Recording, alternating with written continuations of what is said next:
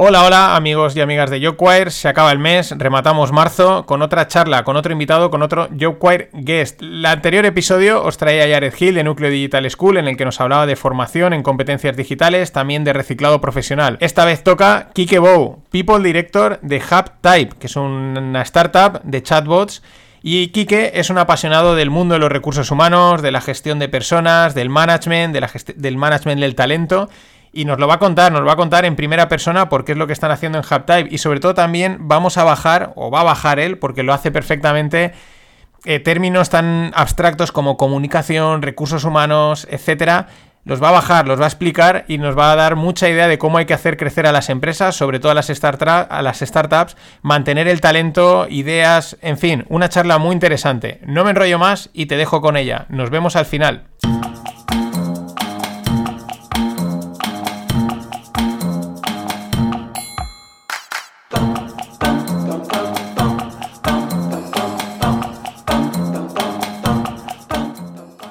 Estamos aquí en un tro... Yo cuergues con un invitado que lo tengo aquí relativamente cerquita en Gandía, a Kike Bow. ¿Qué tal, Kike?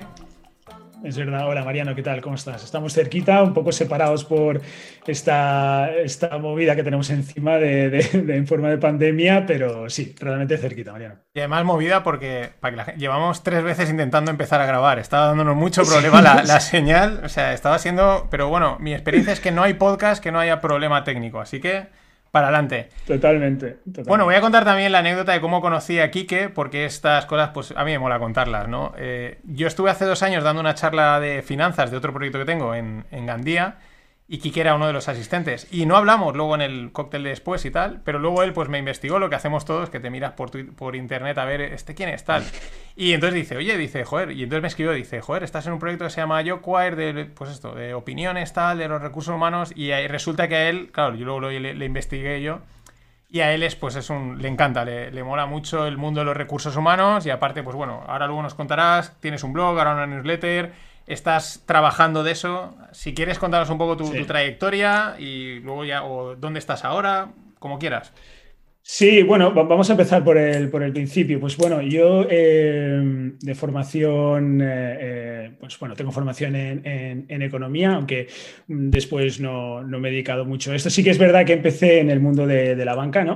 En aquellos momentos, pues bueno, era, era un momento distinto, ¿no? Y el contexto te marcaba un poco el tema de busca un trabajo para toda la vida, un trabajo estable y bueno, cuando me ofrecieron quedarme en, el, en el, banco, pues eh, no voy a decir el nombre porque después a lo mejor no voy a hablar tan, tan bien, pero, pero bueno, a, nivel de experiencia, ¿vale? Pero sí que es verdad que en ese momento dije, Buah, esta es la mía. Lo que pasa es que es, es verdad que después siempre digo que me considero una víctima de, de todo aquello que, ocurrió en aquel, en aquel entonces, ¿no? Estamos hablando de, 2006, 2007, 2008, cuando, cuando eh, estalla toda, toda la crisis anterior.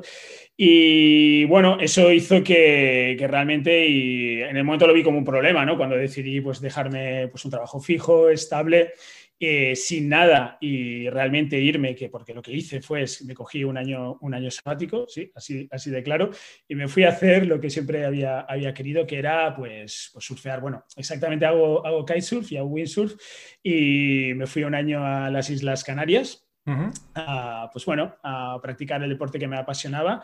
Y lo que en un momento parecía una, una locura, o todo mi entorno, mi contexto, no me decía, pero ¿qué, qué estás diciendo? ¿Pero que, te vas allí? ¿Pero a trabajar a qué? ¿O a qué banco? ¿O a, qué? Dije, no, no, no, que me voy, me voy sin nada, me voy con lo poco que tengo ahorrado eh, a respirar y, y bueno, al final lo que pasaba es que me había pasado pues toda la vida estudiando, era lo único que sabía hacer bien, entre comillas, ¿no? Es estudiar y, realmente no entendía nada de lo que era una de lo que era pues, el mundo laboral o lo que podía llegar a ser el, mundo laboral. Así que nada, me fui un año, me vino muy bien para coger perspectiva, para coger aire y, bueno, para, realmente parar y, ser yo mismo y, empezar a pensar con un poquitín de claridad y no condicionado por, otras cosas, ¿no? O por algo tan grande como pueda ser un, un banco. Y nada, después Esto ya me queda un poco lejos, pero me gusta siempre contarlo por si... No, no, a mí me parece, ayuda. Me, parece clave. O sea, yo, recomiendo a la gente eh, dejarse el trabajo. O sea, es, una... Es cuando, sin necesidad, ¿no? No es que te tiren no tal, sino ese momento de dejarlo y ya veremos, eso te da un... No sé, es, algo, es una experiencia que recomiendo que pueda parecer dura y loca, ¿no? Que no deja de ser loca, ¿no? Pero es... Es un paso interesante. Las sensaciones que se tienen, tanto antes como a posteriori, son, Luego por yo lo he hecho y... Sí, sí.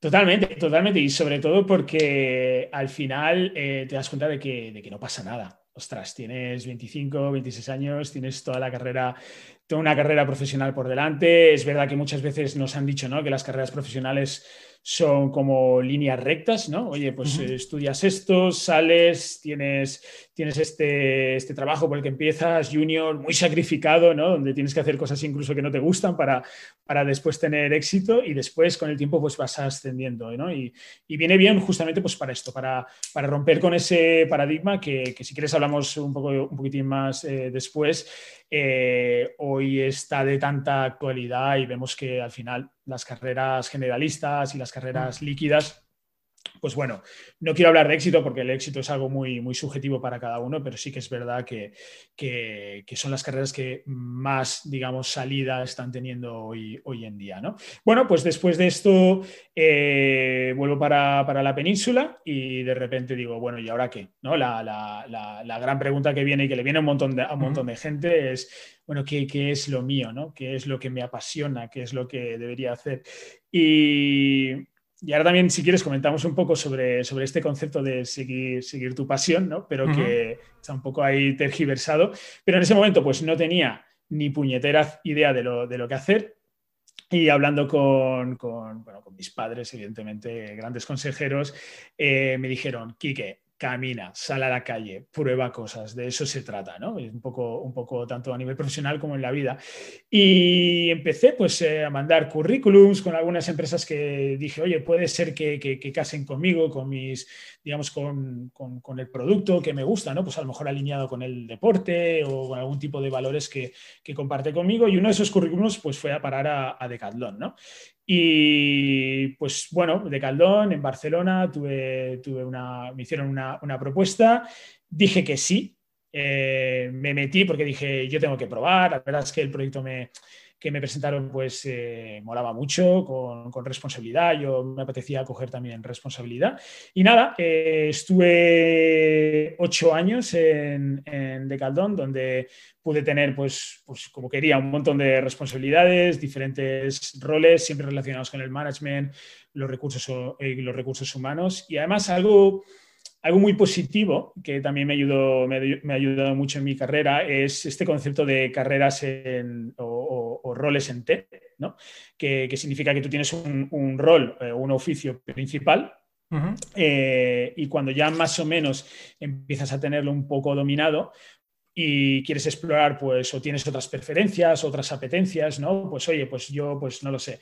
Me gusta, soy trabajo de, recursos humanos o trabajo como manager de equipo, pero también me gusta mucho esta otra parte, pues, de marketing, o Pues de finanzas o de producto.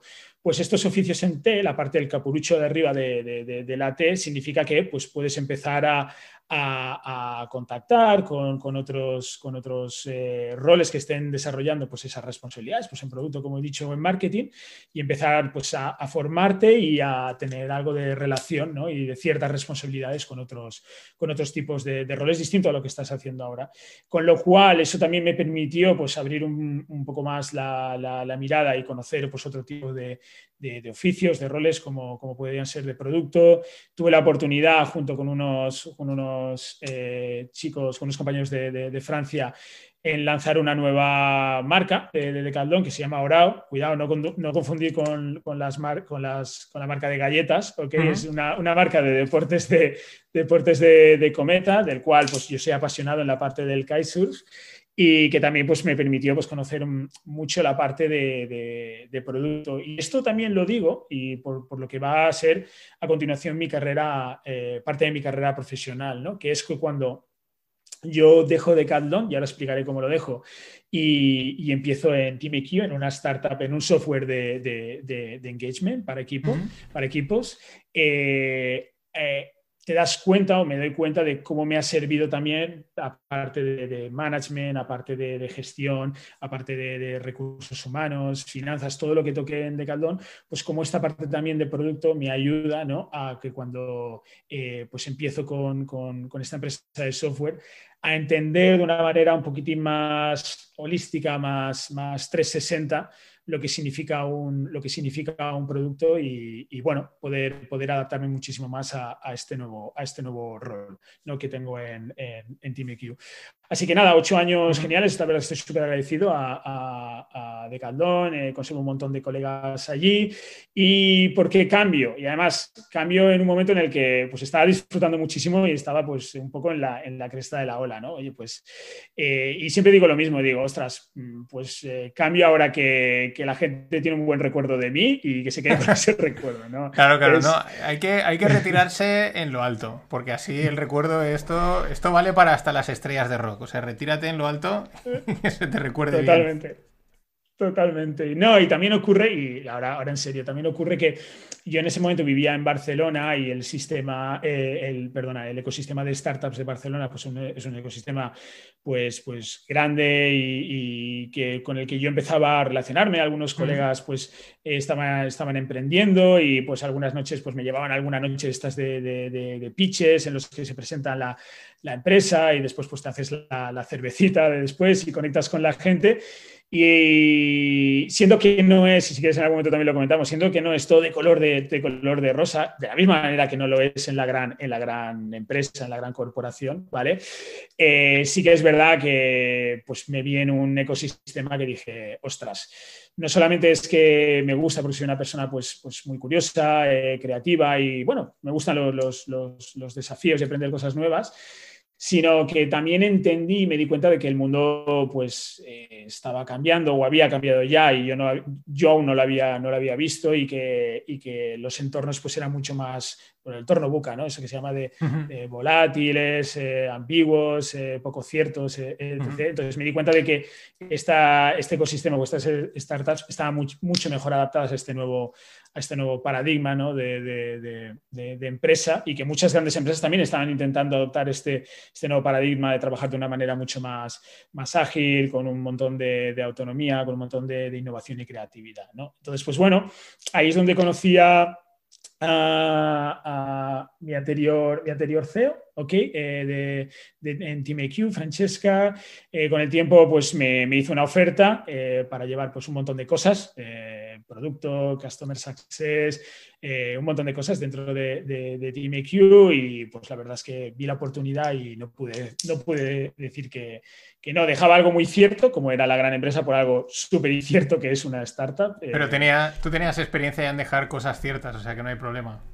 Exacto, exacto. Por eso digo que ha sido un poco hilo, hilo conductor y la verdad es que como ves después que no pasa nada y que todo es parte de, tu crecimiento. También digo una cosa, también digo una cosa, oye, no es lo mismo dejarlo con veintipoco años o no es lo mismo dejarlo con treinta y poco años, que a lo mejor, oye, yo entiendo también la gente que, pues, que tiene ciertas responsabilidades ya de, pues, de, familia y otras, y otras ataduras, con lo cual también aquí un mensaje de prudencia de que la gente no vaya como loca ahora y diga, bueno, pues tengo una idea o me hacen una propuesta. No, no, porque no es todo de color de rosa, lo tengo que decir en el mundo, el mundo startup, ni tiene que ser por, por mucho que esté ahora de moda, no tiene que ser para, todo el mundo. ¿no? O sea, eh, tienes que estar muy preparado para, para, no tener red, tienes que estar muy preparado para adaptarte muy fuerte al, cambio, para, para saber que, que, con pocos recursos tienes que hacer un montón de cosas. ¿no? Oye, pues eh, yo estaba acostumbrado a que recursos me refiero materiales, eh, tecnológicos, incluso de relaciones, ¿no? Porque en una gran empresa, pues, pues yo en Decaldón levantaba el teléfono cuando tenía un problema y tenía una red muy amplia en la cual apoyarme, ¿no? Y, y en una startup, pues, pues no digo que no tengas que no tengas red, porque es verdad que el ecosistema emprendedor pues, se ayuda mucho entre, entre ellos y tal, pero sí que es verdad que, tienes que espabilar y, sacarte un poco las castañas del fuego, ¿no? Que, que, se dice. Así que nada, bueno, empiezo en, en TeamIQ, donde estuve casi tres años y antes lo comentábamos, ¿no? Eh, llega un momento que, bueno, con, con, mi pareja decidimos mudarnos a Nueva York. Ella también tiene un proyecto eh, muy chulo que se llama Elementus, eh, relacionado con temas de blockchain. está creciendo un montón y al final decidimos, oye, vamos a, vamos a irnos a vivir a Nueva York porque la empresa es americana, su otro fundador está allí. ¿Y qué es lo que pasa? Pues que nada, justo cuando ya estábamos cerrando casa, vendiendo coche, bueno, pues viene esto de este virus, ¿no? Y nos quedamos, y nos hace que nos tengamos que quedar eh, en España. Y, y, bueno, y que te das cuenta, pues te crees que es para 15 días, después dices, bueno, no, será un par de meses, tres, y ya te vas dando cuenta de que esto es un, cambio total, ¿no? Un game changer mm. enorme, eh, que, lo, que, lo, ha revolucionado y lo va a seguir revolucionando todo durante mucho tiempo. Y ahí, pues de momento hemos decidido que, que nos quedamos aquí pero tú ahí habías de, o sea, dejas Team EQ sí. para irte a Nueva York, ¿no? Sí, claro, para irme a Nueva York, donde también quería seguir formándome y tenía, tenía pues bueno, algunos, algunos proyectos allá. Entonces todo, todo se, todo se rompe, se rompen esos, esos planes, entonces me veo aquí, ¿no? Y entonces es curioso también cómo es la vida, y ahora te lo conectaré, de repente me llama, me llama quién es hoy, pues eh, mi actual CEO, que es eh, Mark, ¿no? En, en, Elementus, en Elementus, perdón, en HubType, y me dice, oye, mira, que, estamos creciendo, también es otra startup, ¿ok? Estamos creciendo, em, eh, somos aún pocos, alrededor de 20 y pico, pero, oye, mira, que estamos muy interesados en empezar a establecer buenos procesos a nivel de, personas, de recursos humanos. ¿Y qué tal si nos empiezas a acompañar como consultor y, bueno, echarnos un, cable, ¿no? Entonces digo, pues mira, te voy a contar ahora mi historia. Es que yo me iba ya a Nueva York, me, me, me, quedo aquí y ya te digo yo que sí. Aparte, la historia que nos une a Mark y, bueno, y a Eric, que es el otro fundador de, de HubType, eh, bueno, comento por encima de lo que es Haptai, Haptai, que es mi puesto a actuar, estoy, estoy trabajando con ellos como People Director. Ok, nosotros lo, que hacemos es desarrollamos eh, eh, estrategias de, conversación con, entre, entre, ya lo diré, entre empresas y clientes, ¿no? Lo que comúnmente se conoce como chatbots, o lo que todo el mundo va a conocer como un chatbot, pero que va mucho más allá, ¿no? Al final del típico muñequito que te aparece hablándote en una página web, sino que se trata de, eh, al final, de cómo dirijo mi estrategia como empresa para estar allá donde, donde mi cliente está y que si mi cliente quiere estar hoy en, en WhatsApp o si mi cliente quiere estar en una página web o si quiere estar en Line, Telegram, pues yo estoy, yo estoy ahí, ¿no? Entonces, bueno, a ellos les conozco yo trabajando en Team porque a través de la... ganamos un premio para irnos a, un mes de, a una aceleradora, bueno, si la conoces, a 500 Startups, ahí en San Francisco. Y, Sí, no, pues ganamos, ganamos, un, ganamos un premio para irnos allí a un programa de aceleración y ellos también habían ganado ese, ese, premio, con lo cual nos conocimos allí, ¿no? Y recuerdo un día que, es curioso porque recuerdo un día que estábamos haciendo un trekking ahí por un parque de estos, de secuoyas gigantes increíble y bueno, nos vamos los tres a dar una vuelta y, y Mark y Eric empiezan a preguntarme un montón de cosas ¿no? sobre management, recursos humanos, procesos de selección y tal. Y en ese momento eran tres, creo. O sea, eran ellos dos y una persona más. esa, es la típica, esa es la típica de startup, ¿no? Nosotros lo hacemos también a veces. Somos tres, eh, ves la oportunidad y dices, disimuladamente voy a, voy a meter aquí el pozo de petróleo y voy a ver todo lo que puedo sacar y todo lo que puedo aprender, ¿no? me mola, totalmente, totalmente.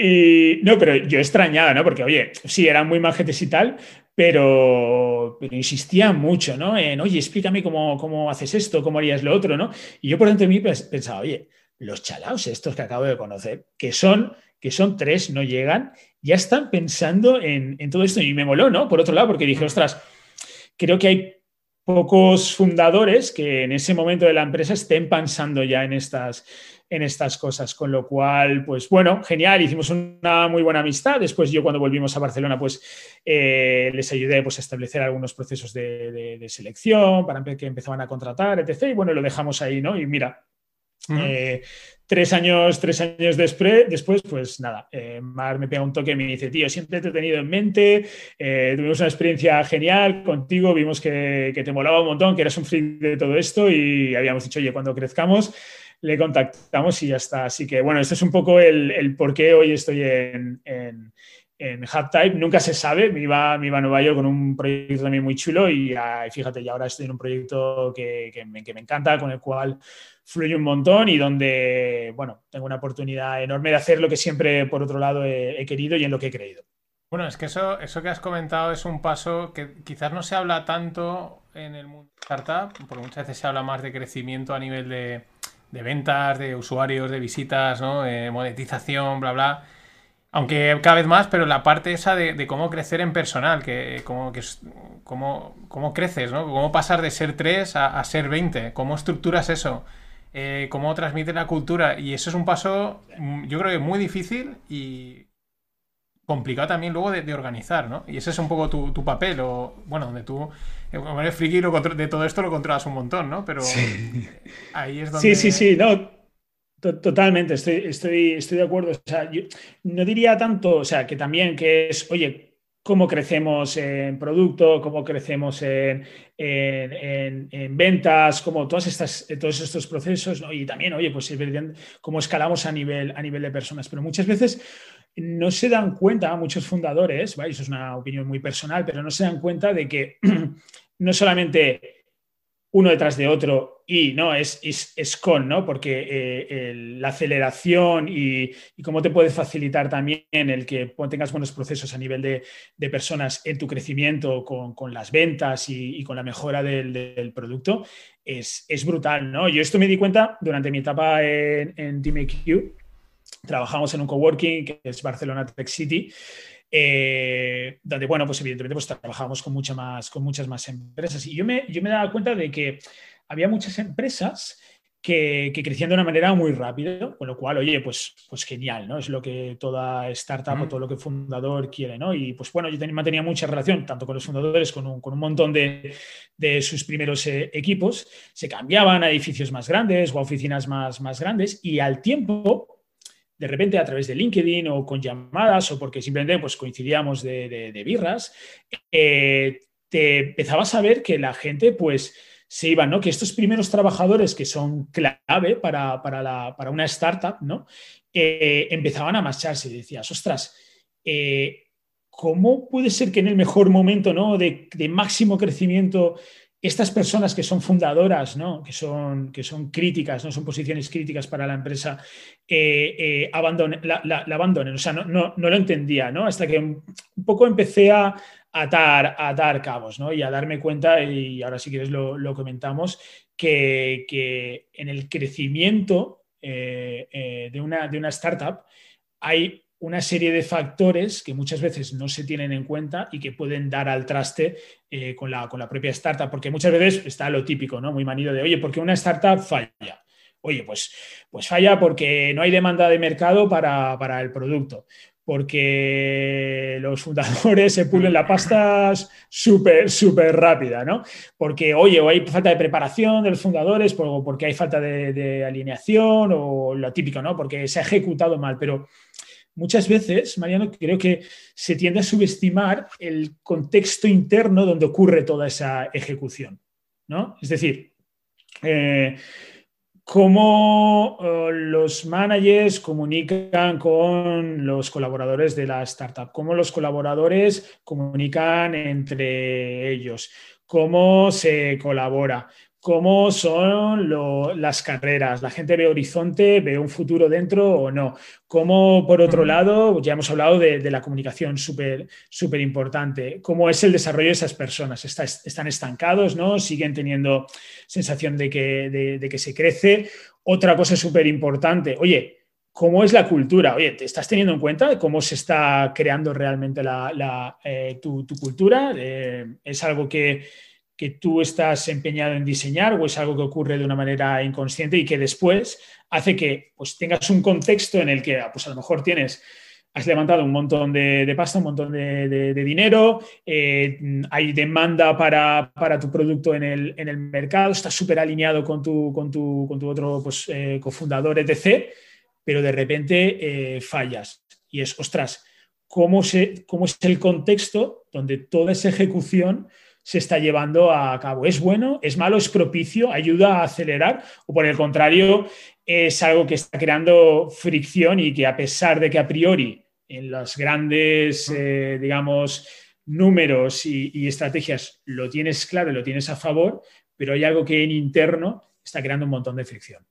Me mola porque aquí, mira, sin quererlo, pero viene perfecto. Hago cuña de YouQuire, ¿no? Porque tenemos de un montón de, empresas opiniones y ahora me están viniendo a la mente eh, alguna que otra startup de mucho crecimiento que las opiniones que entran son muy malas. Son, le meten ceros y unos, ceros y unos y, cuadra con eso, ¿no? Con, y mucho crecimiento, ¿eh? mucha publicidad, mucho nombre, pero nosotros estamos viendo ahí las opiniones y, yo digo, ostras, pues parece una cosa, pero internamente eh, está saliendo que no, que, y puede ser por, bueno, seguro que es alguno de esos temas, ¿no? Machacar mucho al empleado, falta de comunicación, porque me llama la, comunicación exacta, porque el término comunicación es como muy amplio siempre, ¿no? Es como muy difuso. Exactamente cuando dices comunicar de, managers, exactamente, eh, no digo que lo definas totalmente, ¿no? Pero ¿qué es, ¿a qué te refieres con eso de comunicación?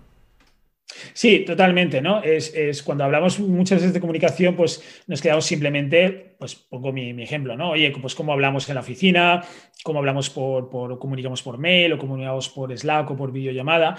Y comunicación no solamente es eso, sobre todo es, es cómo haces que tu visión, oye, tu misión, tu estrategia se comprenda bien, ¿vale? Y por otro lado, que los problemas, pues, que ocurren y que es denominador común para cualquier empresa, ¿no? Pues se destaple, se destapen y se, y se, y se hablen, ¿no? O por otro lado, es eh, comunicar sobre cómo está siendo el rendimiento, de, los colaboradores, dar feedback para que esos colaboradores mejoren, ¿vale? Esto es algo que, que muchas veces a nivel de comunicación no se tiene en cuenta y se relega con que, es decir, muchas empresas dicen, ostras, pongo Slack, pongo Zoom, evidentemente tenemos un mail y tenemos una oficina y con esto la comunicación ya fluye, ¿no? Y, ya, debería, ya debería ir bien, pero es que la comunicación aparte, no, la puedes delegar solamente a, a, unas herramientas, ¿no? Porque esto es el que, ¿no? Es, oye, tú ¿Por qué quieres comunicar? Ostras, pues quieres comunicar seguramente, pues lo que he dicho antes, ¿no? Para que la gente esté alineada en torno a tu visión, misión, estrategia eh, y, problemas para que se, para que se solucionen, ¿no?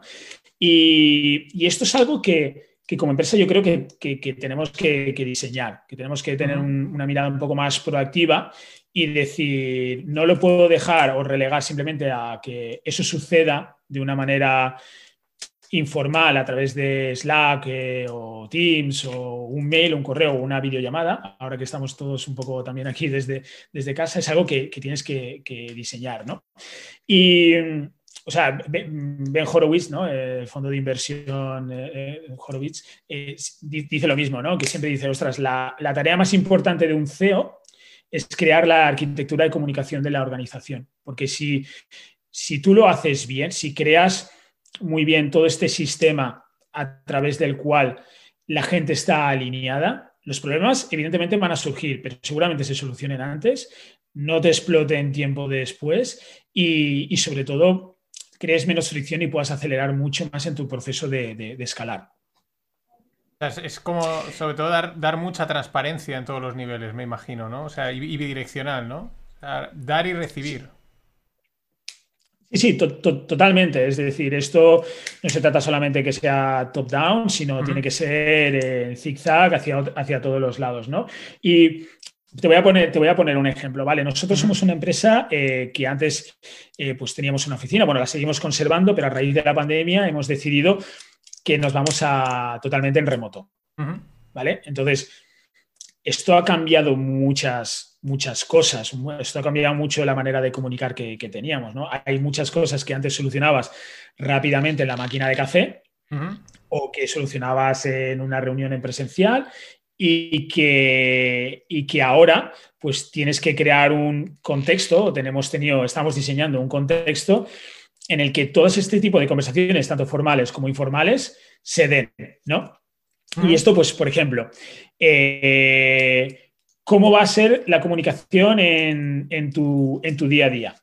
¿Vale? O sea, es decir, tu comunicación, no solamente eh, eh, hablar del trabajo, sino en el, feedback que se da a la gente. En, ostras, yo como manager te doy feedback para que mejores tu trabajo, tú como colaborador me puedes dar feedback a mí también o puedes dar feedback a, otros sobre cómo está siendo eh, su trabajo y para mejorar, pues nosotros hemos dicho, ostras, a través de una plataforma eh, que se llama Lipson, ¿vale? De, Performance Management. Nosotros lo que hacemos es, aparte del resto de, softwares que tenemos, a través de esta, de esta plataforma y a través de unas, de unas competencias, unas skills muy bien definidas que, que tenemos, nos vamos dando feedback. Bueno, pues ya hemos diseñado cómo ayudar a mejorar el rendimiento, el performance de nuestros colaboradores en el día a día. Vale, ¿cómo lo hacemos también? Para hablar un poquitín de cosas más estratégicas a nivel mensual. Pues en el, en el one-to-one, ¿no? Que se pueda tener entre colaborador y, manager. Pues eso también está diseñado de una manera eh, muy proactiva, ¿vale? También a través de esta, de esta plataforma. O, por ejemplo, como sabemos que nosotros estamos organizados por, por, eh, por cuatrimestres, por trimestres, perdón, ¿vale? Pues, oye, tiene sentido que una vez al trimestre cada colaborador y equipo se reúna con su manager y se sienten a hablar de cómo, se sienten a comunicar y a hablar de cómo ha sido su rendimiento durante y si se han alcanzado o no los objetivos eh, y qué se tiene que cambiar para el siguiente, para el siguiente trimestre. Entonces, creo que a nivel de comunicación, ¿vale? Para no enrollarme mucho más aquí, hay que diferenciar entre el para qué y el valor que puede aportar una buena comunicación y no relegarlo a simplemente el software o a través de, del qué ¿no? se tiene la, comunicación. Pero ahí también, es que a mí me surge, eh, también puede estar el, el handicap, ¿no? O hay que pensarlo muy bien porque también te puedes pasar metiendo procesos de comunicación, ¿no? O sea, este le comunica a este, este, o sea, ¿no? Como no sé si a lo mejor el empleado eh, o, cualquiera se puede ver como, joder, es que estoy cada dos por tres reportando, ¿no? Estoy cada dos por tres explicando cosas, ¿no? Puede ser a lo mejor, no sé si contraproducente en un lado o, no, cuanto más mejor. Sí, sí, sí, totalmente, estoy, estoy, estoy de acuerdo. O sea, el tener reuniones por tener reuniones eh, y el tener sensación de control, esto para nada. Es decir, esto es... Eh, es, una línea, es una línea muy fina realmente totalmente, entre, totalmente. Entre, la línea entre simplemente estamos, bueno, estamos comunicando, reportando lo que sea, y la línea es control rígido, yo creo que es una línea súper fina. Totalmente, totalmente, porque además es una ilusión esto, tú no, tú no controlas nada, tú te crees que estás controlando algo, pero después tú no controlas absolutamente, eso es lo que nos gustaría. Pero se vive mejor en el mundo de las ilusiones, así que... Totalmente, totalmente. No, pero sobre todo es Aquí hay dos cosas. Es, primero, obtengo valor o no de, esta, de, interactuar pues, con, mi manager o con, otro, o con otro compañero. Es decir, si yo hago un one-to-one y de repente en ese one-to-one mi manager o, el one-to-one está diseñado para ayudar realmente a que ese colaborador consiga sus objetivos y se desarrolle. Entonces, si yo salgo de ese one to -one y he podido de una manera eh, mm, con mucha confianza compartir qué cosas han ido bien, qué cosas no han, ido tan bien, en qué cosas estoy trabajando, en qué cosas estoy atascado, en qué cosas me puedes ayudar tú eh, para desatascar esto, en qué cosas a nivel de competencias o comportamientos puedo mejorar. Eh, y si tú esto lo tienes, y tú, perdona, tú sales de esta conversación cada mes en el que tú dices, vale, es que, joder, he salido de aquí, tengo, esto me ha aportado un montón de valor, soy mejor y alcanzo más, entonces, entonces es ok, ¿no? Entonces es ok, pero para que esto se dé, para que esto se dé, es lo que te hablaba antes del contexto. Tú tienes que generar ese contexto y ese contexto eh, no, sale de una conversación informal, porque hay managers, por ejemplo, y colaboradores pues que se van a llevar muy bien y tienen un montón de confianza, pero otros que no tanto. Entonces, si tú no tienes diseñado algo un poco definido sobre este tipo de, conversaciones en el que de una manera deliberada esos temas se traten y se hablen, ¿vale? Entonces sí que este tipo de reuniones y este tipo de comunicación puede derivar a, bueno, pues es algo que, sí, que está ahí, que estoy un poco obligado, que nos lo ventilamos rápido y qué pereza hacer esto. Por eso digo que de una manera proactiva como empresa tenemos que diseñar este, esta arquitectura de comunicaciones, cómo queremos que sea la, comunicación en nuestra empresa. No, esto es, que estos son, bueno, ahí salen muchas cosas, me parecen muy interesantes, porque muchas veces el problema que tiene, o yo también lo percibo, ¿no? Que ah, recursos humanos, comunicación, ¿no? Y son como unas palabras muy. que llegan a quedar hasta extremadamente difusas, ¿no? O muy perdidas. y viene bien a veces bajarlas como estás haciendo, ¿no? Decir, oye, comunicar es esto, esto, esto y esto, por lo que decíamos. Me ha quedado aquí una cosa, haber dicho, eh, hay que el proceso de la comunicación formal y la comunicación informal, o sea, cómo, ¿Cómo intenta replicar o sustituir la, la conversación de máquina de café en, en, un entorno como el que estamos ahora de videollamadas, etcétera? Sí, sí, totalmente. Eh, primero que, la comunicación de máquina de café es una comunicación genial. Es decir, es una, es una comunicación que si se da es porque, porque dos personas, o tres, o las que sea, tienen la suficiente confianza como para decirse las cosas. Es verdad, es verdad que, lo, que muchas veces esas conversaciones sería genial que aparecieran de una manera un poco más formal, ¿no? Es decir, si, si, aparecen ahí y en la máquina de café, pero la empresa tiene, eh, eh, la empresa es un sitio donde la gente puede comunicar con confianza, donde no hay problema por destapar los problemas, levantar las manos y pensar diferente, es decir, donde hay seguridad psicológica, está bien. Ahora, ojo, si esa comunicación de la máquina de café ocurre porque la gente está acojonada durante las reuniones y no se atreve a levantar la voz eh, o a decir algo que pueda ser diferente, que, suene diferente, porque hay un pensamiento grupal de la hostia. Y entonces no. Entonces eh, ahí tienen un problema, ¿no? Entonces, nosotros, es lo que, es lo que, lo que, mira, te lo voy a poner con un ejemplo. Nosotros en, en remoto, eh, Mark me contaba, ostras, estoy muy interesado en que la gente, en el concepto este de radical candor, ¿no? en que la gente sea capaz de darse feedback mm, sin tener miedo y en que la otra persona eh, se, lo tome, se lo tome a mal. ¿no? Entonces, vale, pues hay, que, hay, que, hacer algo aquí, ¿no? Y es lo que le digo, lo que le digo yo siempre a él, bueno, y, lo, comento a, a, todo el mundo, ¿no? Que es que es, o tú generas un contexto en el que la gente se conoce, se crea confianza y tiene la seguridad psicológica para darse ese feedback, o no va a ocurrir por mucho que tú des un taller o por mucho que tú des formación. Eso está eso a un nivel intelectual, a un nivel de, de, racional, pues sí, se puede entender, pero la práctica, o tú generas un contexto donde eso se pueda dar, o, no se va a dar. Y nosotros, por ejemplo, eso lo estamos intentando diseñar en todo este mm, sistema de feedback en el día a día, en los one-to-ones, en, los, en las reviews eh, trimestrales, ¿vale? A través de estos contextos en el que, oye, puedes hablar de un montón de cosas, pero por favor habla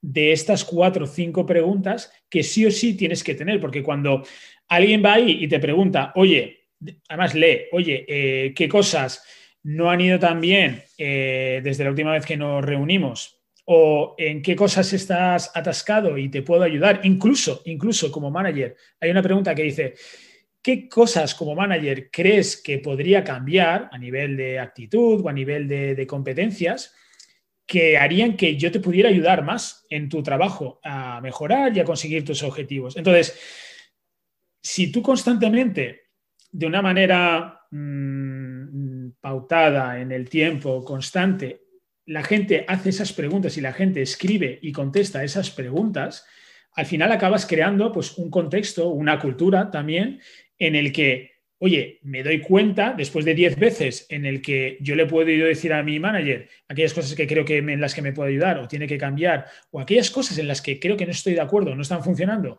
y durante un año entero estamos sacando estos temas y veo que no pasa nada, y además siempre se saca el tema, esto ya lo tengo interiorizado y esto eh, me voy a comportar así porque he aprendido ¿no? a, que, esto está bien y no pasa nada. Al final es crear contextos donde esto se dé. Sí, yo ahí mi experiencia de observación, ¿eh? pero bueno, también de alguna. Pero lo que he visto es que al final la digamos la actitud o la forma en la que se comporta o transmite o comunique el CEO eh, cala totalmente hasta la última persona. O sea, lo tengo, lo tengo muy visto y, te fijas eh, cuando hayas haces y tal, y, luego vas a un empleado de raso. Y si el CEO es un prepotente, es muy probable que esa prepotencia cale, pero totalmente, eh, directamente, vaya hasta el último de los empleados y la empresa sea prepotente en la comunicación, ¿no? O sea, es, empieza todo, parece que no, pero yo es una cosa que he observado bastante. Totalmente. pero es que no sé si, o no sé si me, se me ha pasado, entonces igual te lo estoy volviendo a preguntar, el, cómo, la, conversación del café, o sea, la conversación esa informal, ¿La estáis consiguiendo sustituir? ¿Estáis proponiendo reuniones informales? Eh, ¿Algún tipo de formato? Porque eso es quizás una de las cosas que la gente del mundo este del teletrabajo está echando en falta, ¿no? El, ir a almorzar, el bajar a comer, ese momento con los compañeros un poco fuera de la oficina, pero que también contribuyen a la unión, ¿no? Totalmente, totalmente. Eh, esto, es, esto es algo que que es nuevo para todos, que estamos aprendiendo. Realmente nosotros pues llevamos trabajando en remoto un año y estamos probando muchísimas cosas, desde establecer pues cómo, es decir, intentar replicar lo que antes pues hacíamos en la oficina, eh, hacerlo en remoto, ¿no? Oye, pues si el viernes por la tarde, pues quien quería se quedaba a última hora y había eh, eh, un momento para tomarse unas cervezas, pues lo intentamos replicar también en remoto. Es lo mismo, es obvio que no es lo mismo, pero te das cuenta eh, de que cuando lo haces, siendo que nada puede sustituir a una, experiencia en, persona, pero te das cuenta de que es verdad que tienes un momento para hablar de otras cosas, para conocerte de una manera un poquitín más, más personal y para, y, para, y para distendirse también un poco. También hemos implantado una aplicación en de que una manera, de una manera random eh, manda para que te puedas hacer un café con otra, con otra persona. es ah, verdad que sí, oye, pues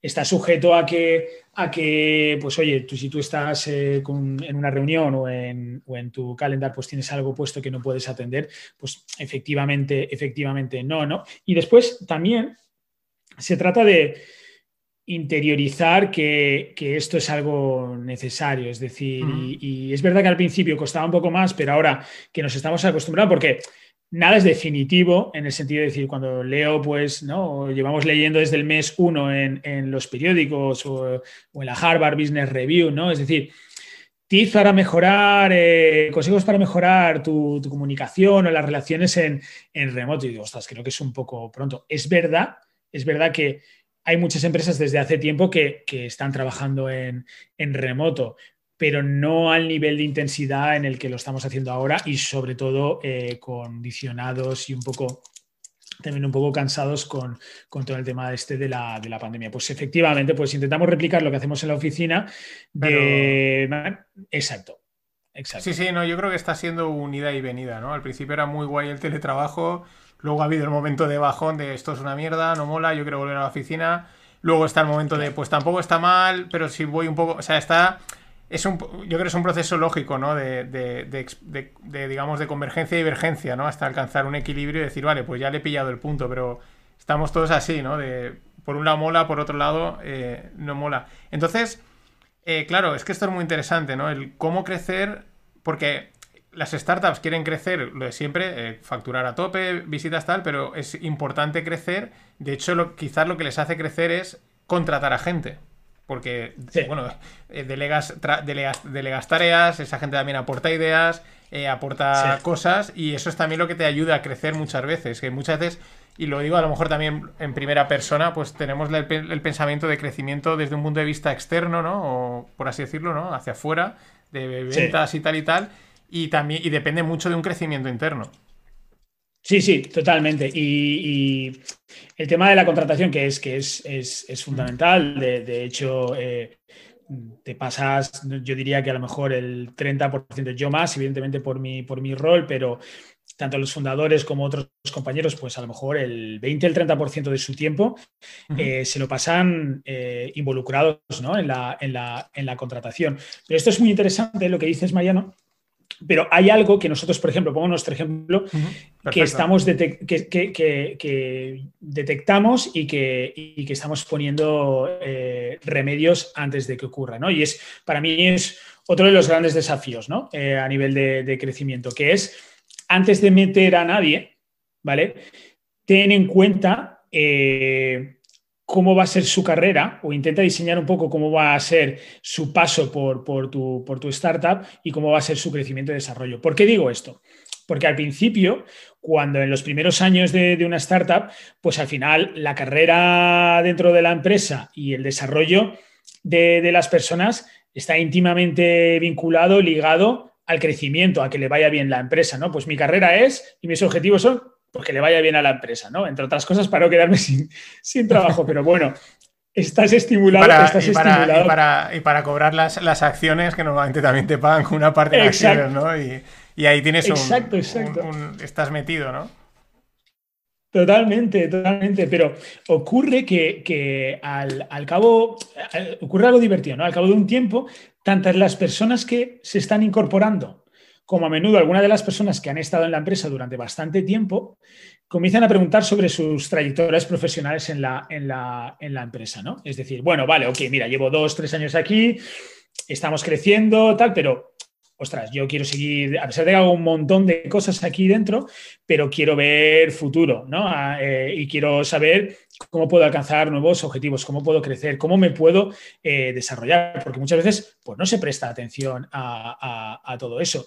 Y es normal que no se preste atención porque la, startup cambia tanto eh, cada día que de manera constante tú tienes que estar rediseñando pues, las descripciones de los puestos de, trabajo, tienes que estar eh, rediseñando pues, el tipo de carrera. Oye, pues esta persona empieza, pues no lo sé, como un Customer Success, pero mañana entiendo que a lo mejor pues quiere, quiere optar a otro puesto dentro, quiere desarrollarse como account manager o, una otra persona pues tiene intención de tener una carrera de, pues liderando a otras personas. Entonces, la empresa se tiene que comportar como la startup se tiene que comportar como cualquier otra empresa, ¿no? Entonces, por eso digo que antes de contratar es importante tener, oye, cuando venga aquí eh, la persona que contratemos, ¿cuáles van a ser sus responsabilidades?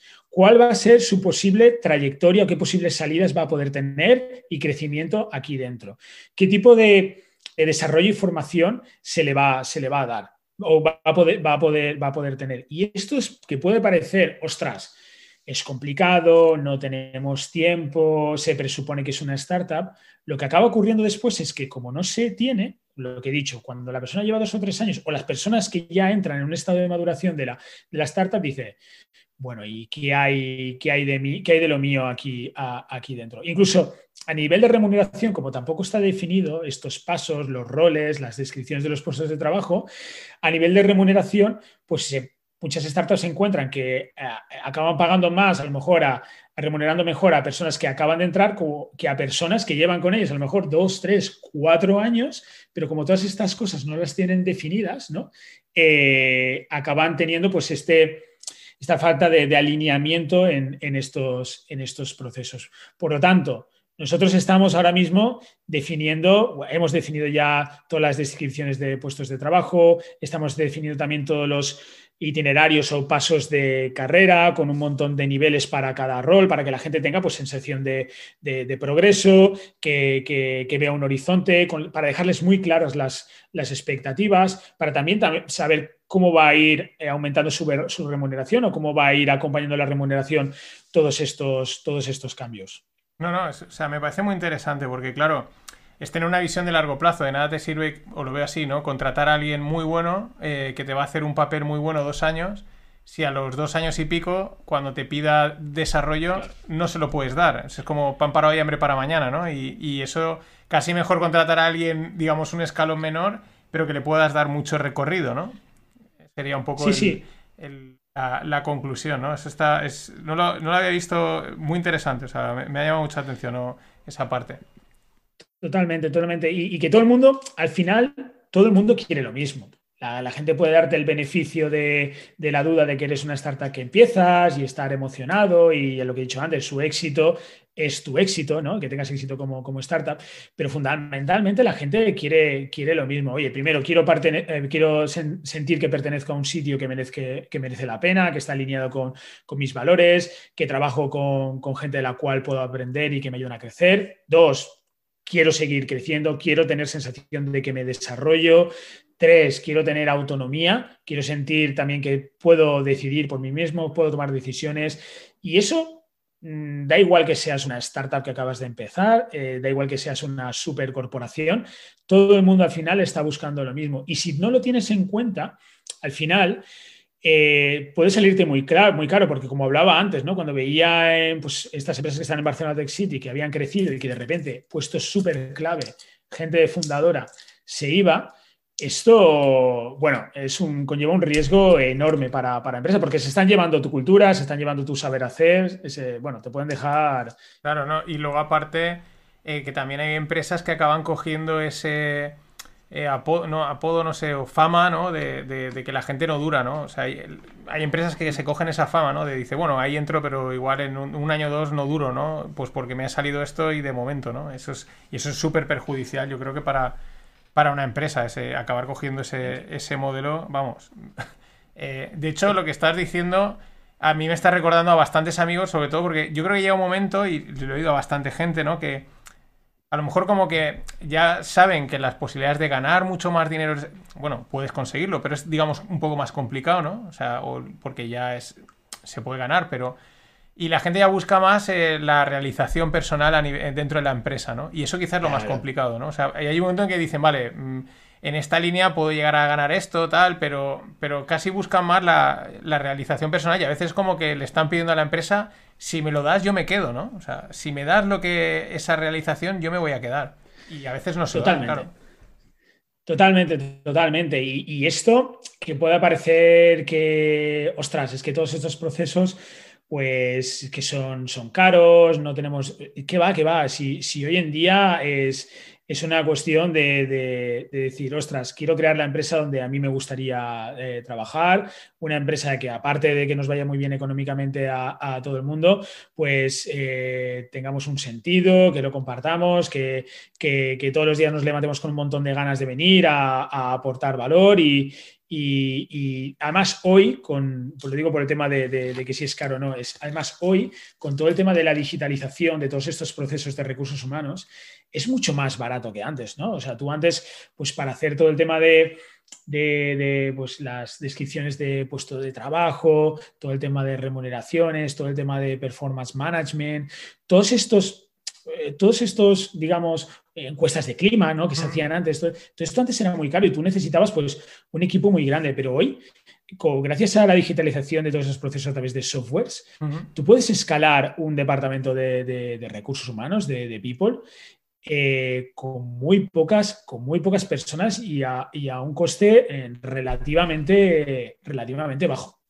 Sí, sí, yo tengo, bueno, para algo así, spoiler, pero tengo en mente traer también a, gente de, startups que están haciendo este, estos, estas cosas que dices, ¿no? De, digitalizar esta parte de recursos humanos porque, porque eh, mola también, ¿no? Que cuenten un poco cómo lo están haciendo, qué están aportando, etcétera, y también para bajar el concepto de software de recursos humanos, que hace dice, pero, pero ¿qué es exactamente? ¿no? O sea, exactamente qué está haciendo, porque es, es una cosa que encuentras muy, muy habitualmente.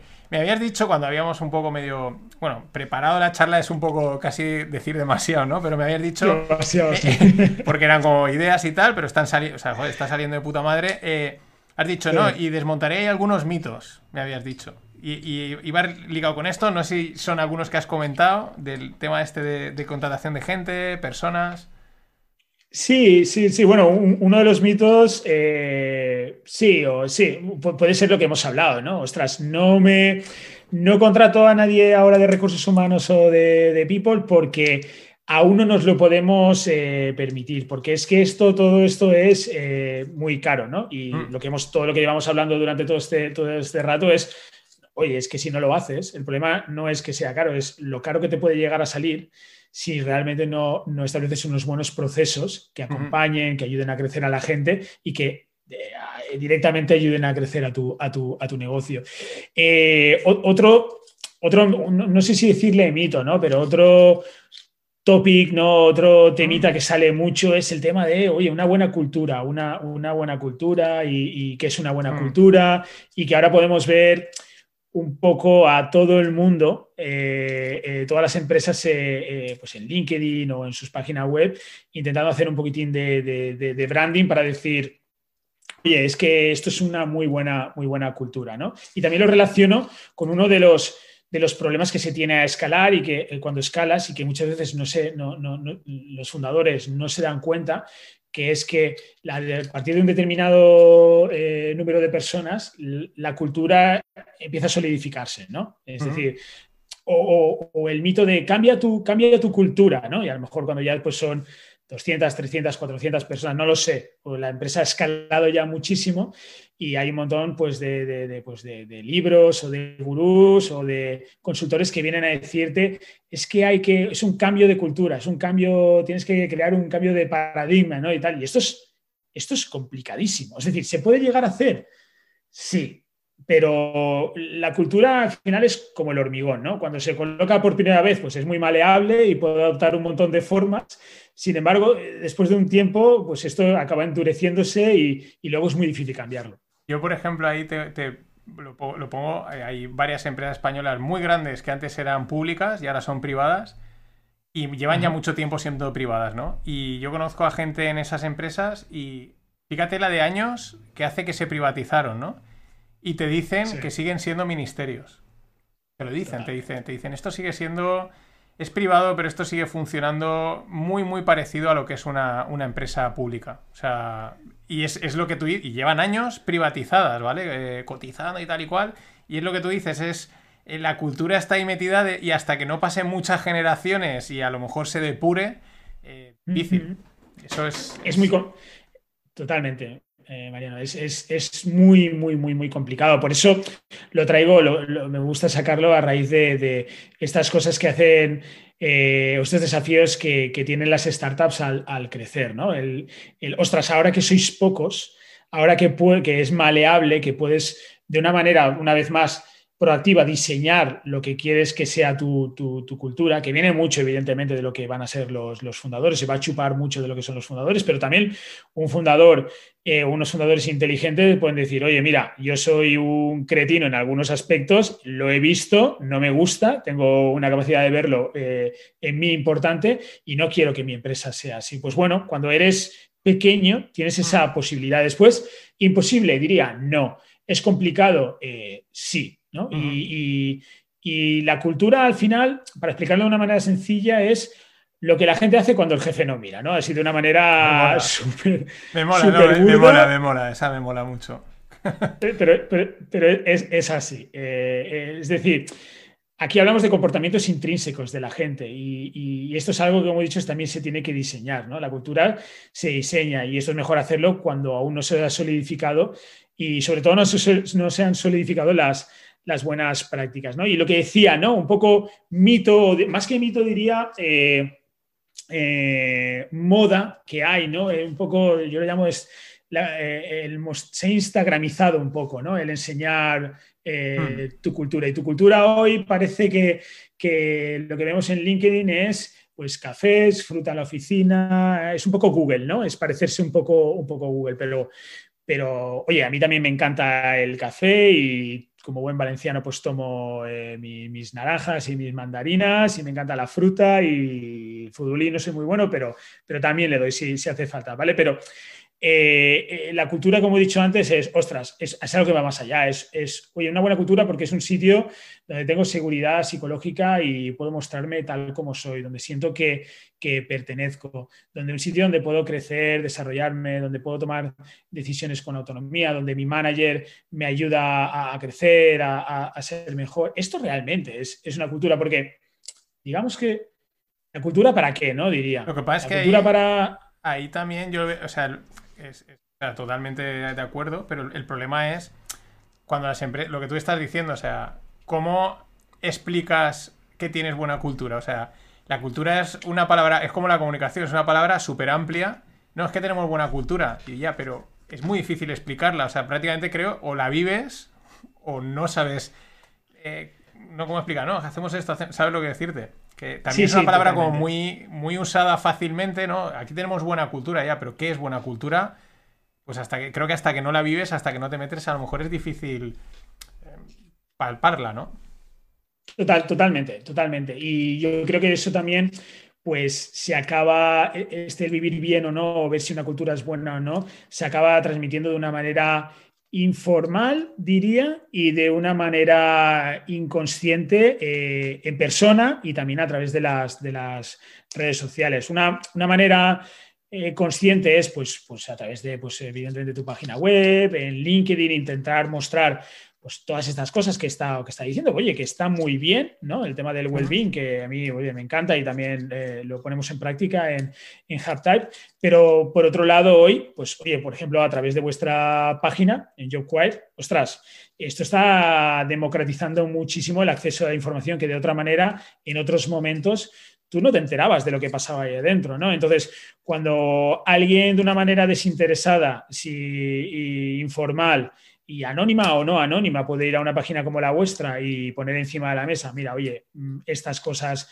eh, se hacen muy bien aquí dentro, quizás esta otra pues lo tenga que mejorar, pero mi experiencia ha sido, ha sido genial y la recomiendo a todo el mundo. Pues eh, llega un momento que no se le pueden poner puertas al, campo, por eso digo que siempre hablo de lo mismo, es decir, si lo diseñas, eh, mejor, si no lo diseñas, otros lo van a diseñar por ti. Claro, y este esperar a que, a haya suerte, claro, o haya, suerte y te, surja, ¿no? Luego, otra cosa, me habías, dejado el tópico ahí cuando, por, cuando habíamos hablado y, dice, toma, me habías dicho, toma decisiones en tiempo real de las personas para... Sí. sí, sí, sí, sí, Explícame porque he leído la frase y digo, me mola mucho, pero la verdad, no, entiendo, o sea, la toma de decisiones en tiempo real de las personas para, gestión de la cultura o de la empresa.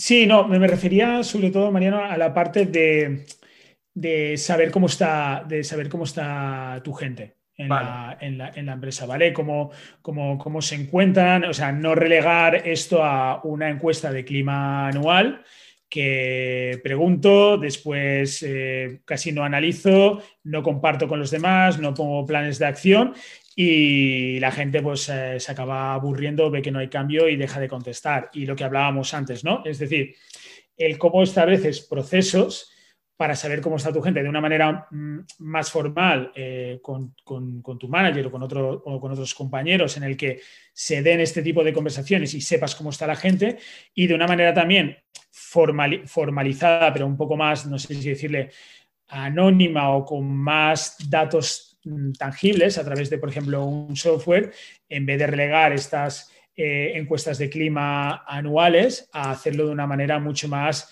en tiempo, en tiempo real. ¿no? Eh, y esto, por ejemplo, también lo estamos haciendo nosotros. Nosotros, eh, nosotros no preguntamos en el, en el día a día, no preguntamos mucho cómo se encuentra la gente, digamos, de una manera formal a través de, un software de, de, engagement.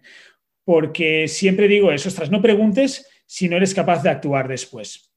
¿Vale? Es decir, si preguntas, si no haces nada, la gente va a dejar de, creer, vas a dejar de obtener datos y no vas a poder cambiar las cosas. Pregunta siempre con la capacidad que tengas de con los datos que obtengas poder, junto con ellos, tomar decisiones que vayan a mejorar esas cosas que a lo mejor, o potenciar esas cosas que están a lo mejor también funcionando, funcionando bien. Por eso decía, es decir, tomar decisiones en tiempo real para ayudar a, nuestros colaboradores. Vale, vale, vale. Sí, es que me había digo, me mola, pero no, no acaba de entender muy bien el contexto. Sí, es un seguimiento, un poco... Estar un poco más en seguimiento, exacto. Lo que has dicho, no hacer la encuesta anual eh, y ya está, ¿no? Y sino, pues eso, un poco más en el día a día para ir viendo lo que va pasando, ¿no? Es de, es de, un poco de esta mirada desde recursos humanos, humanos que ahora está muy en boga desde el People Analytics, ¿no? Es decir, el pasar de ser un departamento o un equipo que, siempre habla de, cosas poco concretas y basadas en, no muchas veces en datos, a presentarte hoy en una reunión con, el, con la dirección de, de la empresa y hablar de la misma manera que puede hablar un director financiero, ¿no?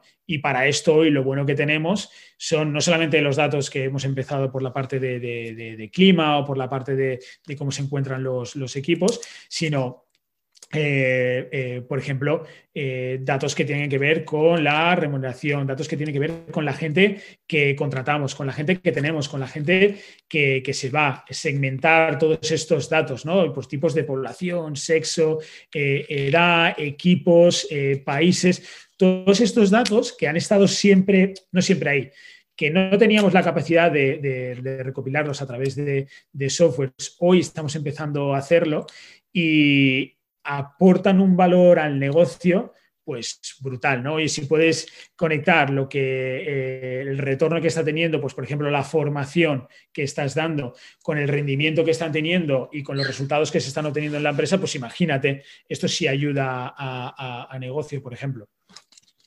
Y una, pregunta, Sí, sí. Una pregunta que me sale, me acaba de surgir ahora. Eh, se va a alargar un poquito la charla, pero está molando, pues la alargamos. Si, si tírale, tiempo. Eh, el, sueldo, o sea, saber el sueldo, porque es una cosa. Eh, no sé si es bueno que los empleados sepan lo que cobra todo el mundo, no se debe de decir. Eh, al final la gente se entera, no se entera. Es un tema también importante. Oye, este de aquí al lado, este de aquí al lado, hace lo mismo que yo, cobra más. Eh, tiene un lado bueno y un lado malo, evidentemente, ¿no? Porque claro, se te pueden disparar los costes de la empresa y dices, joder, es que aquí todo el mundo va, me está pidiendo dinero y tengo que darles a todos, ¿no? Eh, ¿cómo, se gestiona eso? ¿Cómo se gestiona eso? Vale, es muy buena. Es muy buena ¿Cuál es, el enfoque? ¿Cuál es el enfoque? Aunque creo que también es una línea muy fina, ¿no? Pero. Sí, totalmente, totalmente. Y, empieza mucho desde, desde arriba, como decías, como decías antes, ¿no? Al final, la pregunta que se tiene que hacer uno, y lo que entramos con el tema de la cultura, es, oye, mi gente, es decir, mis compañeros, mis empleados, ¿están preparados para saber este tipo de información? Es decir, ¿qué le va a aportar? Eh, ¿Entiende la política de remuneración de la empresa? ¿Entiende cómo, en base a qué se remunera a, aquí dentro. Oye, tengo una cultura en el que realmente llevo muchos años comportándome en ascensos que no están basados en, rendimiento o en meritocracia y están hechos a, dedos. Eh, hay un sistema de crecimiento interno por el cual la gente puede optar a puestos en los que, evidentemente, tener otras responsabilidades y ganar más dinero, o siempre contrato fuera y nunca abro las posiciones dentro. Es decir, digamos que, los directivos o los fundadores de una empresa, o, sí, o, el director general de la empresa se tiene que hacer esta pregunta. Es decir, mi empresa está preparada porque volvemos un poco a la moda, ¿no? Oye, la transparencia es buenísima. Bueno, te diría que depende, ¿no? O sea, si eres una empresa que te llevas comportando eh, de una manera opaca o sea, no digo que esto esté mal, porque, venimos un poco de este, de este, paradigma y es verdad que tenemos que seguir avanzando, pero la cuestión es que tú no puedes pasar de 0 a 100 sin provocar ningún, sin ningún, sin provocar sin ningún, ningún problema. Es decir, lo vas a tener que tener en cuenta. Oye, mejor mira de dónde partes, diseña un plan y poco a poco ves cambiando este paradigma a nivel, pues bueno, empiezas por ahí, ¿no? Pues, pues la remuneración, oye, pues las carreras, oye, pues el tema de a quién se le asigna un tipo de aprendizaje o de recursos aquí dentro o, a otro. O sea, es bueno, sí, pero depende también en el momento en el que, en el que te estés.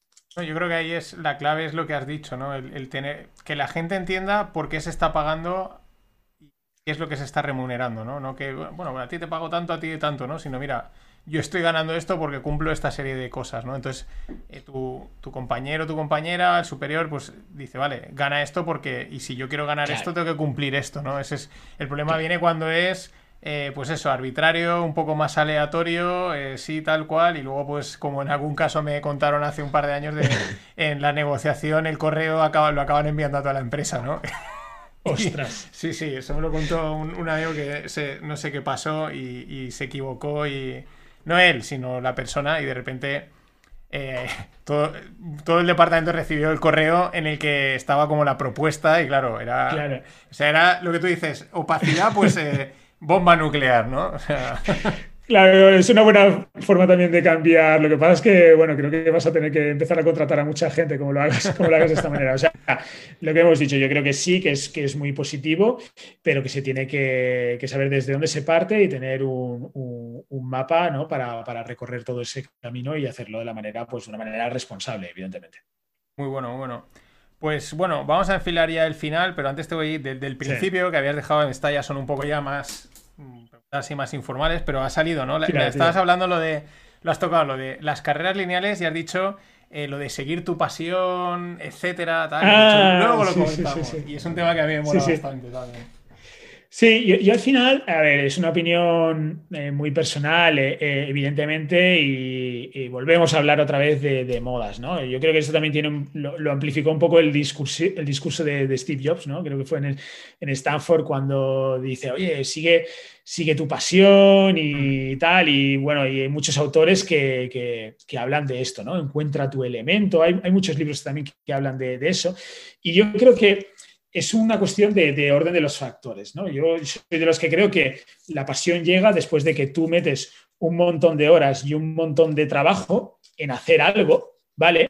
El, cual ese algo o ese trabajo empiezas a tener una sensación muy grande de control sobre, sobre él, empiezas a fluir y de repente dices, ostras, que esto se me da bien, es que disfruto, es que fluyo, ¿no? Y a partir, y a partir de ahí, oye, pues conectas y encuentras, encuentras tu pasión. O sea, yo no creo que la pasión es algo que de repente estás sentado, empiezas a hacerte un montón de preguntas o a leerte un montón de libros que te hacen muy buenas preguntas y de repente dices, vale, lo he encontrado. Es que es, es que es imposible, es decir, si no experimentamos, si no tenemos un montón de experiencias muy distintas, que nos hagan por otro lado, pues decir, oye, pues esto me ha gustado más y esto me ha gustado y esto me ha gustado menos, ¿no? En mi caso, oye, pues a mí el banco, pues me parecía aburridísimo, procesos repetitivos eh, y algunas prácticas que no me molaban y después, pues, oye, o, pues a día de hoy estoy aquí porque por comparación también he sabido entender pues, lo que es una empresa con valores, una empresa que no es en valores, aquellas cosas que de una manera natural yo,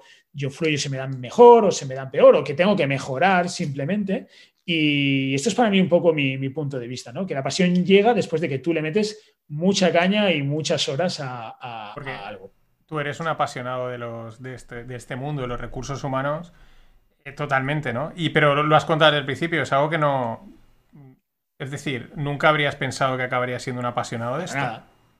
Para nada, para nada. Y es porque, y es que porque probé y cuanto más pruebas también te das cuenta de que de cosas, que hay un montón de cosas interesantes ahí, ahí fuera y hoy pues me encantan los recursos humanos, pero pues también me, me, gustan muchísimo pues la historia y un montón de otras cosas, pero si no lo pruebas, mm. o sea, eh, es, algo que de manera, una manera intelectual no te va a llegar nunca. Yo ahí, por ejemplo, eso alguna vez lo hemos hablado, pues eso, en conversación así de café entre los, entre Javi Santi y yo. Oye, esto es, o sea, hacer algo que te apasiona, ¿no? Yo más o menos estoy de acuerdo contigo, que hay, veces que tú pruebas y puedes descubrir algo que te apasiona, ¿no? Pero muchas veces también bailado con el eh, tu hobby, tu pasión, tal. Y yo siempre a la gente digo, cuidado, porque el trabajo puede matarte el hobby. O sea, el trabajo, un trabajo al final acaba siendo sí o sí, tiene un punto rutinario, muy rutinario, y algo que puede ser un hobby, puedes acabar quemándolo, odiándolo totalmente, ¿no?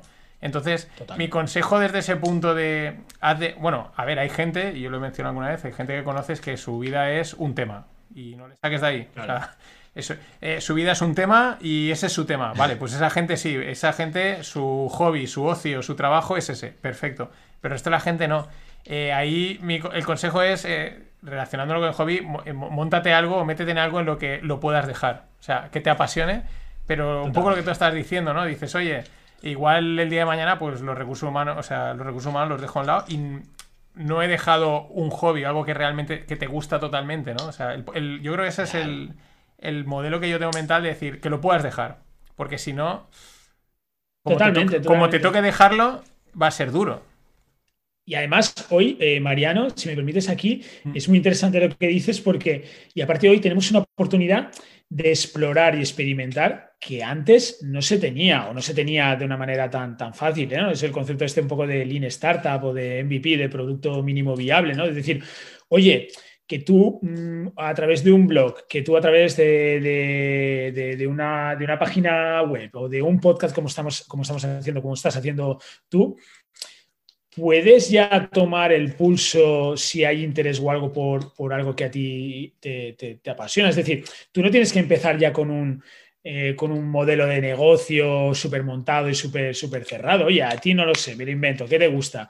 Pues hacer pasteles. Perfecto, pues te abres un blog, te abres un podcast y de ahí después, es decir, pueden aparecer posibilidades o no, puedes decir, oye, pues me gusta mucho la parte de escribir, pero la parte de negociar contratos o otra cosa, pues no me gusta tanto. O sea, realmente voy a, voy a tirar por esto o, ¿sabes lo que te quiero decir? O sea, se puede experimentar hoy muchísimo, hay muchas posibilidades para, para poder, oye, mm, por lo menos aunque sea pasártelo bien y, no tener un producto o un servicio acabado y ya saber si, si vas a querer dedicarte a eso o no. Totalmente, totalmente de acuerdo. Pues nada, Kike, oye, ha sido un placer. Yo creo que ha sido una charla, vamos, espectacular, de verdad. Y, nada, si quieres despedirte, lanzar un mensaje final a, los oyentes, pues es tu momento. Aunque ya te digo que te volveré a invitar, pero más adelante. nada, nada, yo encantado. Nada, pues eh, darte, darte las gracias a, ti también, que es verdad que, te había visto en aquella charla que diste en Gandía sobre no financieros y, es uno cuando está en el público pues se fija evidentemente en la persona que está, que está dando la charla, pero para ti era un poco más complicado, así que ya nos hemos puesto un poquitín más de, cara. Nada, simplemente decirle a la gente que, pues me quedaría un poco con el mensaje este, este final que hemos dado, ¿no? Que, que que de verdad prueben un montón de cosas, que, no se agobien porque, porque el contexto les marque que deberían ser o no debería, que no deberían ser, que realmente la pasión viene después de darle mucha, mucha, mucha caña a, pues un trabajo o a un hobby y de repente aparece, que no es algo lineal, que es algo que se trata de conectar, que se trata de conectar puntos, que todo ayuda, o sea, que no hay experiencia pequeña que todo va, a ayudarte a tener éxito ¿no? o, a pasártelo, o a pasártelo bien.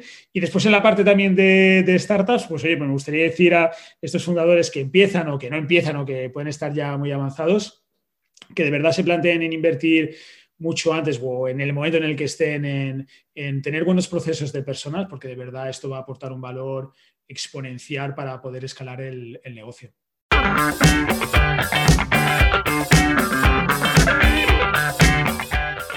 Esta ha sido la charla con Kike Bow de HubType. Me ha molado un montón, ha contado un montón de cosas, además prácticas, ¿no? Eh, dentro de lo difícil que es a veces hablar, como hemos mencionado, los recursos humanos, la comunicación, las ha bajado totalmente y nos hacemos una idea de por dónde van los tiros, de lo que hay que hacer o por lo menos intentar hacer. No es fácil. Quique, muchas gracias por el tiempo que nos has dedicado, por haberte prestado esta agradable conversación y a ti, que me estás oyendo, muchas gracias de parte de Santi Fabado, Javier Roch y un servidor, Mariano Angulo, por estar ahí, por escucharnos. Queremos saber de vosotros, entrar en yoquare.com, dejar opiniones, consultar, ver sueldos, etc. Y nada, nos vemos en el próximo episodio. Hasta entonces.